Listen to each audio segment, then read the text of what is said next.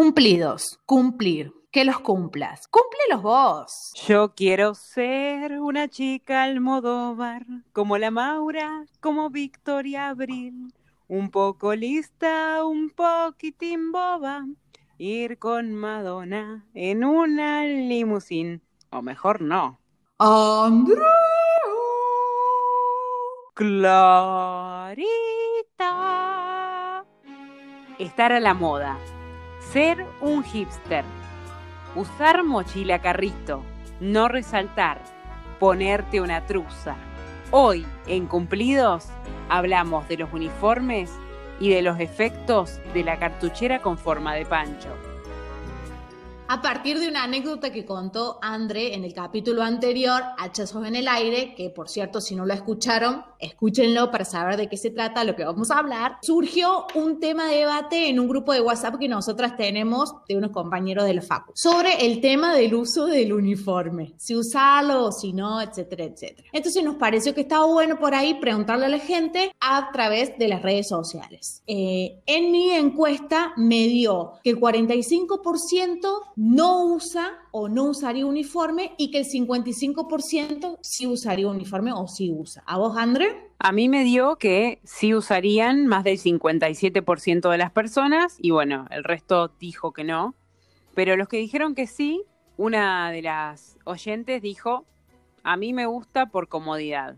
Me gusta levantarme a la mañana, no pensar en qué me voy a poner para ir al trabajo y todo eso, si repito ropa, y marcaba esta cosa de que los aficionados de la moda le critiquen si repetía o no repetía, qué se ponía, si combinaba, etcétera, todas esas cosas. Que llevan a la siguiente reflexión, parafraseando a Mirta Legrand. Para y con esto tenemos que decir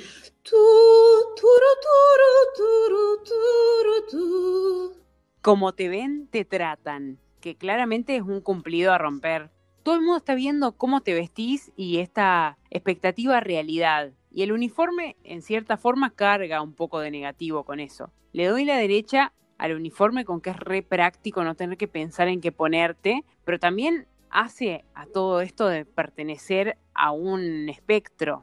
O sea, sea la marca a la que representás trabajando, hay distintas maneras de llevar uniforme Tal cual, o sea, hay uniformes que se usan para mantener una higiene o por cuestiones de protocolo de seguridad, etcétera, etcétera, como los médicos, los obreros, pero también, como decís vos, esta cosa de tener un uniforme por una cuestión de marketing, para, por una cuestión de representar a una empresa y también tener uniformes para encajar en ciertos grupos dentro de una sociedad.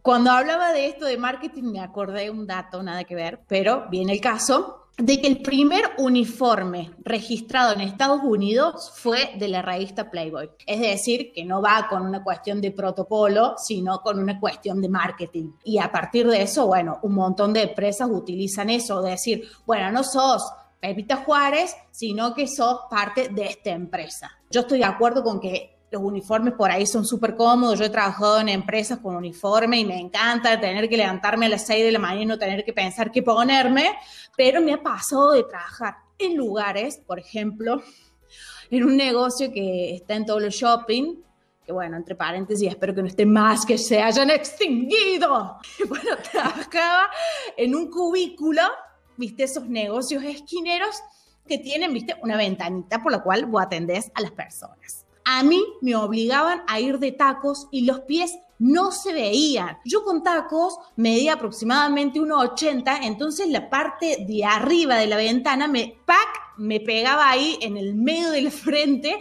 y yo tenía como que torcer un poquito el cuello.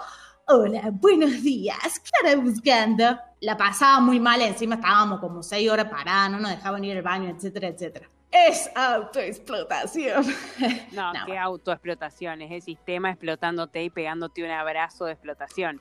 Pero para mí tenía todo sentido de que te choques la cabeza, la frente con la, con la barandita o con la parte de arriba del mostrador, este, este, flequillo que le hacen al mostrador para mostrar más, porque si paga mucho alquiler el negocio o tu empleador, no importa, porque total vos vas a dejar el cuello y una vértebra en esa situación y después se arreglará la RT. Pero es agua de otro río eso, o de, o se decía harina de otro costal, no me acuerdo. En fin, hay toda otra cosa. ¿Por qué no te ponían un escaloncito para que estés parada, así como en, en rampita y no usar tacos? Porque, a ver, uno cuando agarra esos trabajos que por lo general no está contenta con el trabajo que hace, es por una cuestión de necesidad. O sea, que necesidad y encima te hagan parar con un zapato que te hace doler, madre mía. Yo cuando vos decías de que te pegabas en la frente, pensaba en cuando viajas en colectivos de línea, por lo general de larga distancia, y te parás para ir al baño redormida, es seguro que te la diste. O con el televisor o el maletero, que te lo das así en la frente. ¿Cuál es el sentido de esos explotadores? Bueno, pará, hablando de explotadores, en ese trabajo yo estaba acomodando las carteras, onda de espalda al público, con tacos, y me llamaron por teléfono. Voy, atiendo el teléfono interno y me dicen, Muño, sonría. Pero estoy acomodando las carteras de espalda al público. Muño, sonría igual. ¿Cómo quieren que sonría? ¿Cómo quieren? El público se renueva y por eso hay que explicarlo. Da una descripción rápida de cómo se hace el rayo flanderizador. La mueca del rayo flanderizador es cuando estiras tu sonrisa media contracturada, pones los cachetes duros, abrí los hornos de la nariz y achina los ojitos. Eso contando hasta 10 para no mandar a cagar a la gente. En este caso, a mis jefes. Qué fuerte. Yo también me acuerdo de tu época trabajando ahí. Bueno, pasó algo medio oscuro un día. Eran las, qué sé yo, 5 de la tarde y había ido, venía de almorzar con un amigo de la familia y una amiga que trabajaba con él. Como de favor, me invitan a, almorzar en un lugar re paquete y me sirvieron vino y esa cosa que te dicen, no, ¿cómo no vas a aceptar, nena, un poco de vino? Y a las 5 de la tarde me llego por el trabajo de Clary, porque en realidad me doy cuenta que voy caminando y que la veo. no había registrado ni siquiera que estaba en ese lugar. Y me aparecí ahí y bueno, ahí ella me blanqueó un poco la situación. De que si le obligaban a sonreír, imagínate que caiga una amiga tuya reborracha, no borracha, no sé, de escabio de joda, pero cuando no estás acostumbrada a tomar vino al mediodía y tenía toda la boca llena de borra de vino y le digo, Andrea, tienes toda la boca llena de borra de vino. Bueno, que estuve almorzando.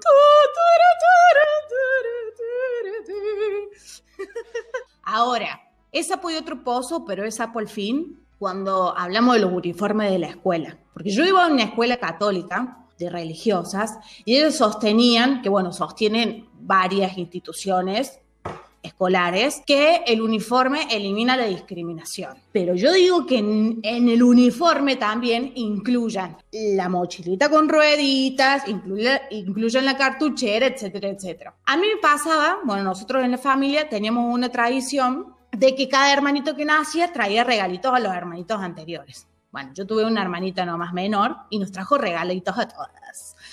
A mí me tocó una cartuchera con forma de pancho.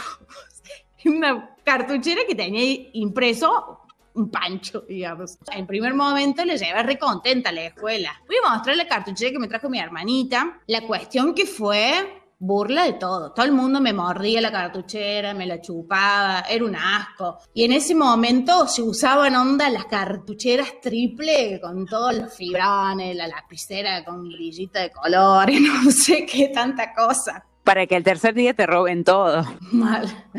Era pasamano de toda la cartuchera de Pancho, un asco. Igual en, en, mi adolescencia, también el uniforme de educación física, se usaban los jogging tiro bajo y mi vieja siempre nos compraba los jogging y todo el uniforme en una casa muy famosa de Córdoba que tiene varias sucursales, que como es el lema, Andrea. Vende más barato. Bueno, y eran todos tiro alto, una marca reconocida. Entonces yo me lo enrollaba, me quedaba corto de abajo obviamente, pero parecía que tenía un salvavidas marca Titanic en la cintura, horrible. Y en ese momento se usaban unas zapatillas finitas, bueno, voy a decir la marca ya fue, John Foos, para que se ubiquen, eh, y yo usaba las topper, onda anchísima, eran un bote las topper en ese momento, la parte de adelante era re ancha, y se usaban las John Foos de telita, era como cool, y como era el lema, que era re famoso, zapatillas para no hacer nada. Bueno, todas esas cosas te generan discriminación, porque vos no te sentías identificada con el resto del grupo, o sea, no te sentías perteneciente. Ni hablar. Ni nunca entendí lo que hacían en la escuela, que cuando alguien llevaba zapatillas nuevas, estaba todo el mundo mirando, le bautizaban las zapatillas era como, ay, te pego un pisotón. Mm, en mi casa se compraba zapatillas no una vez por año, sino cuando ya estaba rota. O sea, cuando ya estaba nivel goma despegada, agujerito en el costado y ya la surcida de mi mamá no funcionaba. Y te compraban como dos talles, tres talles más. y después una se pone adulta y encuentra una promoción y se compra una zapatilla dos talles más grande porque es promoción y está más barata. O sea, esas cosas que te quedan de la infancia todo eso de la escuela y la desigualdad, yo no lo viví tan así.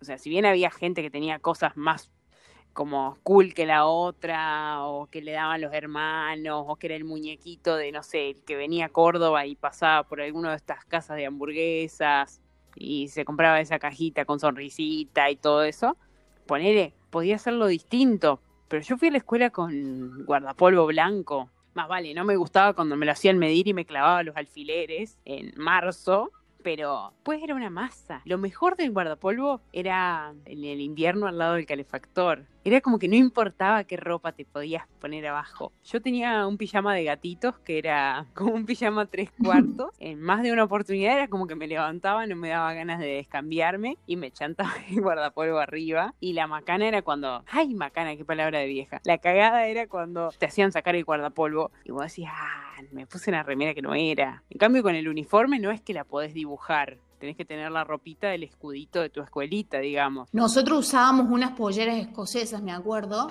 En una época estaba de moda usar los cancanes rotos, bueno, cualquier cosa, una pelotudez, pero estaba de moda.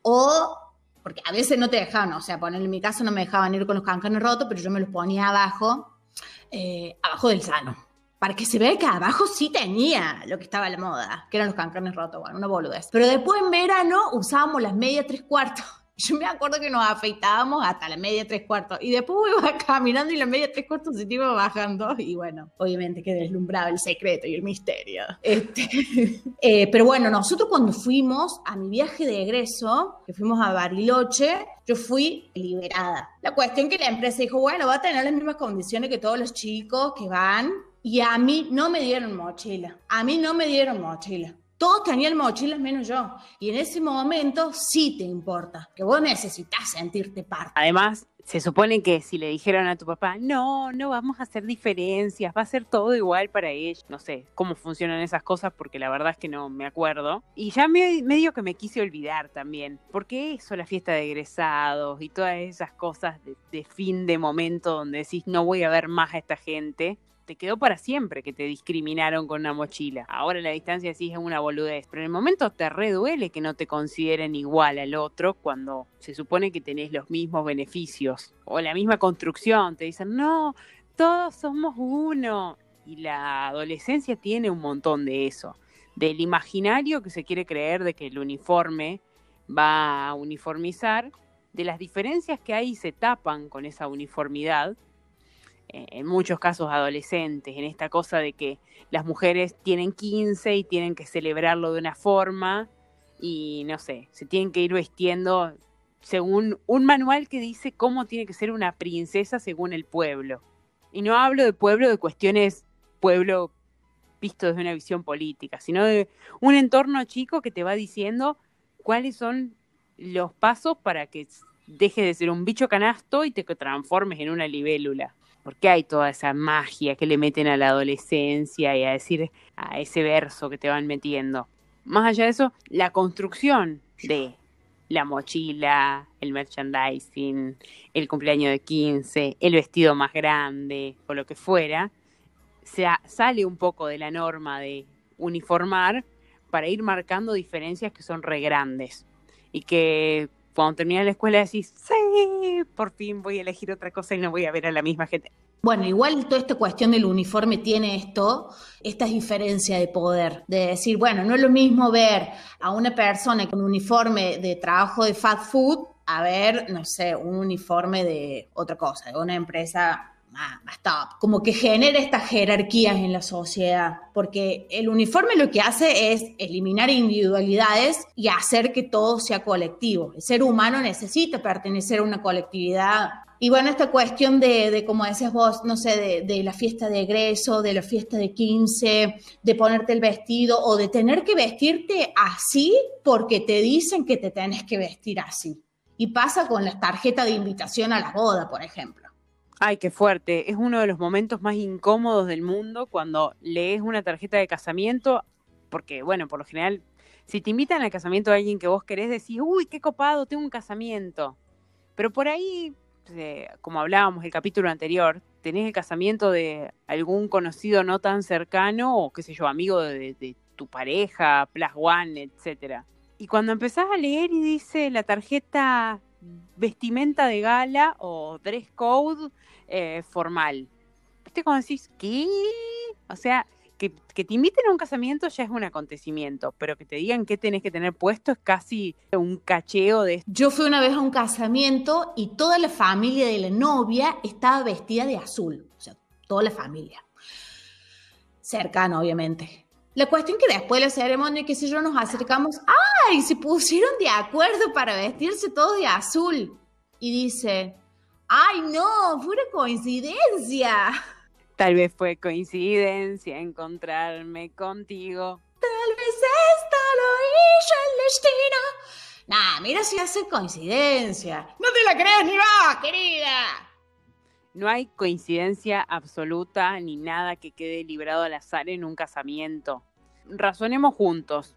La mayoría de la gente empieza a planificar el casamiento y a pagarlo dos años antes. O sea, ya pensaron hasta en qué momento van a estornudar y wow, todo está tan planificado que ya me aburrí de antemano. Hay una remera que dice llegué tarde porque no quería venir. Bueno, eso me pasa con los casamientos y con todos los lugares donde me dicen qué me tengo que poner para ir. Esta cosa de voy a un lugar porque quiero, y que me vayas diciendo cuál es el significado, el significante y la mar en coche de lo que tiene que pasar en ese lugar, ya me aburre, o sea, porque estás condicionando mi existencia a que me tengo que vestir de naranja para ser un globo más en el pelotero de la vida. Malo, o sea, no tiene nada de malo que vos festejes tu casamiento, tus 15, lo que fuere pero no condiciones a las personas, o sea, no le digas que se tienen que poner. Aparte que, ¿qué se creen? Somos pelotudas, pelotudo. No vamos a ir vestido de Barney. Cada uno que vaya con lo que se sienta cómodo, con lo que se sienta cómoda. A mí me pasó de decir, ay, tengo ganas de tener un casamiento para ponerme un vestido largo, pero después te genera una situación de mierda porque no sabes qué ponerte, no conseguí vestido, te sentís re incómoda, no te identificás, ponete, ponete una vestimenta con la que te sientas vos. Cuando dijiste lo de Barney, yo había planificado eh, con mi pareja que si algún día nos casábamos, íbamos a hacer un casamiento donde la gente no se tenga que poner una faja y vaya prensada al casamiento, para, no sé, acomodarse en un traje de gasa, porque para colmo, la gasa tendrá caída y todo eso, pero si vos no estás acostumbrado a usar una remera de gasa, te sentís horrible. O por lo menos eso me ha pasado a mí las veces que la he usado. Además, tenés ganas de ponerte un vestido de, de largo para ver qué se siente ponete el vestido largo en tu casa, el que tengas, prepárate una cena donde hagas hummus, zanahoria y vino y te hagas la gourmet y te comes eso en tu casa y sentís cómo es ponerte un vestido largo. Porque otra cosa es la gente que hace dieta para ir a un casamiento, porque cómo me voy a ver, cómo esto. O sea, te estás arruinando los 15, 20 días, una semana, tres días que te metes a lechuga así para que supuestamente tengas la ilusión de que la ropa te queda mejor porque hiciste eso. Y cuando comes un canapé en el, en appetizer del casamiento, el botón de la ropa, el elástico, todo, te empezó otra vez a avisar que no, que no te queda pero son cosas que se sostienen por gala. Por el casamiento de mis primos, que se casaron más o menos tres en un lapso de tiempo, y el egreso de mi hermano, usé el mismo vestido en todos. Usa siempre el mismo pantalón. Y una remera de los Rolling Stones, y así le cantan. Bueno, y también hablando de la remera de los Rolling Stones, pasa que por ahí te pones remeras de banda que en la puta vida escuchaste un tema. Tal cual. Me pasó con una remera de los Ramones que me compré hace un tiempo me daba un poquito de culpita comprarme una remera de una banda que no tenía ni idea y me dejé seducir por esta cosa de decir, wow, tengo una remera de algo. Eh, será tema de otro podcast, pero yo no tengo banda preferida. O sea, no es como que soy fanática de una banda. A mí me rompió el corazón Ataque 77 cuando se separó. Fue como una ruptura en mi corazón. Y volverme a poner un sello que dice, soy todos los santos que cuelgan de mi cuello, como diría Calle 13, en, elegir una tribu para pertenecer fue muy fuerte. Pero no es una tribu de, ah, wow, compré toda la historia de los Ramones. No tengo ni idea porque no me pondría a leer, porque Ataque me rompió el corazón y me pasó el efecto de la cartuchera de Pancho.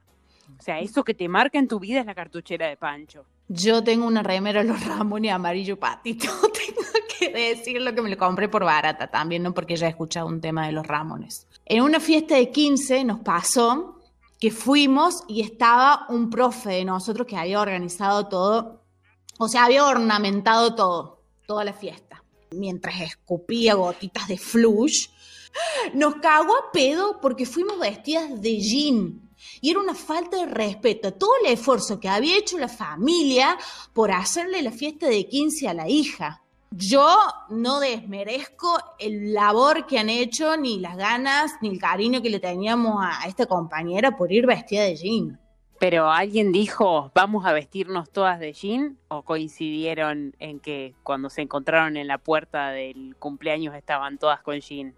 No, estábamos todas de jean porque se usaba el jean, no se usaba el pantalón de vestir. Él nos dijo, tendrían que haber ido vestidas con pantalón de vestir, como se debe, como se va a una fiesta. ¿Quién dice? Pero también pasa que por ahí coinciden o se organizan la, ¿cómo se dice? No sé, estoy tratando de ilustrar e imaginarme. Hay como alguien muy popular que dice cómo hay que vestirse. Exactamente, como una legión que te dice, te tenés que vestir sí. Y así iremos todas vestidas. Y si no, no mm. Bueno, te cuento que eso me recluyó en internet en mi adolescencia. O sea, mi, mi sentido de pertenencia fue la era de los blogs y de las comunidades de internet, que ahí fue donde realmente tuve mi patria. Es decir, bueno, ahí me sentía de pertenencia y nadie me tenía que decir, ay, te tenés que poner esto, porque no entraba en los cánones de la ropa que se podía conseguir. Y además decía, ¿por qué yo me tengo que vestir así? Porque alguien que, o sea, el manual de la buena muchacha o de la mujercita que se va a convertir de un picho canasto en una mariposa dice que me tengo que vestir así, porque en muchos lados todavía funciona así, si no, no estaríamos estereotipando, y creo que lo voy a decir hasta el hartazgo a esto. O sea, esta cosa de, mm, sí, hay que vestirse así, odiaba eso.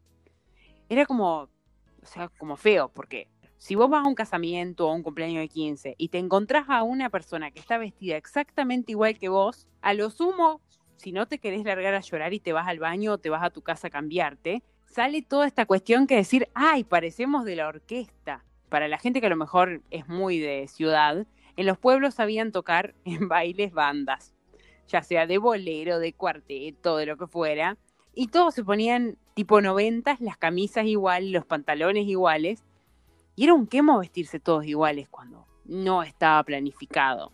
Pero nunca voy a entender por qué se van creando esos códigos de vestimenta donde alguien que lleva la voz cantante te dice, che, mira, te tenés que vestir así porque así funciona el mundo. No, y aparte hoy en día no solamente es eh, la vestimenta sola, la ropa, sino que involucra las uñas, el maquillaje, todo eso forma parte también ahora de lo que es un uniforme social, hasta el peinado. El teléfono, que si tiene más camaritas y más eh, tipo el pez mutante de los Simpsons que tiene tres ojos, mucho mejor. El termo, hay muchos memes en función de eso, de, ese termo que es, eh, che, compro el termo y lo puedo usar o me tengo que sacar una foto primero. Esta cosa de, bueno, que va haciendo a distintos esquemas y, personalidades que se van definiendo y que definen incluso estratos sociales. Esta cosa de, ah, somos todos iguales, pero ¿sabes qué? Yo tengo todas estas certificaciones que me sellaron el pasaporte y ya dicen que voy a tener un futuro mejor. Bueno, Creo que contra todo eso hay que pensar en este cómo te ven, te tratan y desarmarlo todas las veces. Instagram y los hashtags ya te hacen como esta cosa que termina reforzando a la Mirta cuando dice, como te ven, te tratan. Que viva el chicharrón. Síganos en arroba cumplidos podcast en Instagram. Hasta la próxima. Muchas gracias.